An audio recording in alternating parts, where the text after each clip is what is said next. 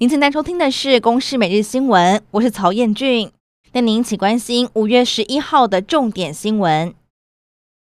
新冠肺炎疫情新增四例境外移入确诊，都是从印度入境。除此之外，还新增七例本土确诊个案，一例是案一一八七的接触者，其他六例还在厘清感染源。这其中包含了一起宜兰的游艺场所群聚事件。目前政府扩大筛检工作场所的接触者和家人，已经有三十多人匡列居家隔离。而另外传出在新北五股某狮子会的前会长确诊，由于他到处开会，足迹广泛，也可能会提高社区危机。考量到疫情，全台医院和长照机构除了例外情况之外，到六月八号为止暂停开放探病和探视，至于陪病者同样是一个人。国内疫情升温，行政院长苏贞昌召集了相关部会开会，为了有效管控疫情，决议提升防疫层级。第二阶段的警戒重点，如果没有依照规定佩戴口罩，将进行开罚，停办室外五百人、室内一百人以上的集会，集会必须要落实人流管制，必要时会强制关闭休闲娱乐相关的场所。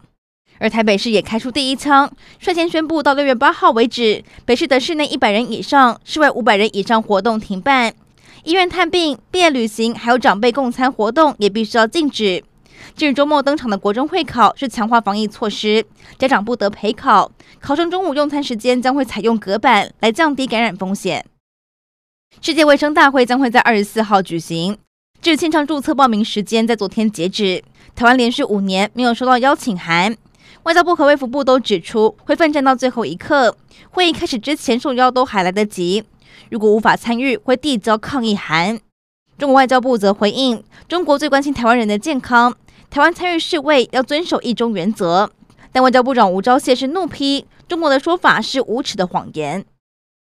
台湾的中南美洲邦交国洪都拉斯宣布，会经由二零一八年和台湾断交的萨尔瓦多向中国购买新冠疫苗。由于洪都拉斯是台湾仅存的十五个邦交国之一，这项举动也引发了各界关注，是否是邦交拉警报？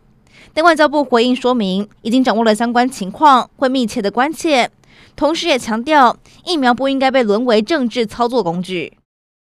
台北地检署侦办的松山分局中仑派出所被黑衣人闯入案，事后警方没有第一时间追究，又爆出影像被删除。警方调查之后，全案侦查终结。前所长许书桓、副县巡佐获得缓起诉，至前副所长严敏森不起诉。另外十位黑衣人只有起诉了涉嫌砸毁警用电脑的徐姓男子。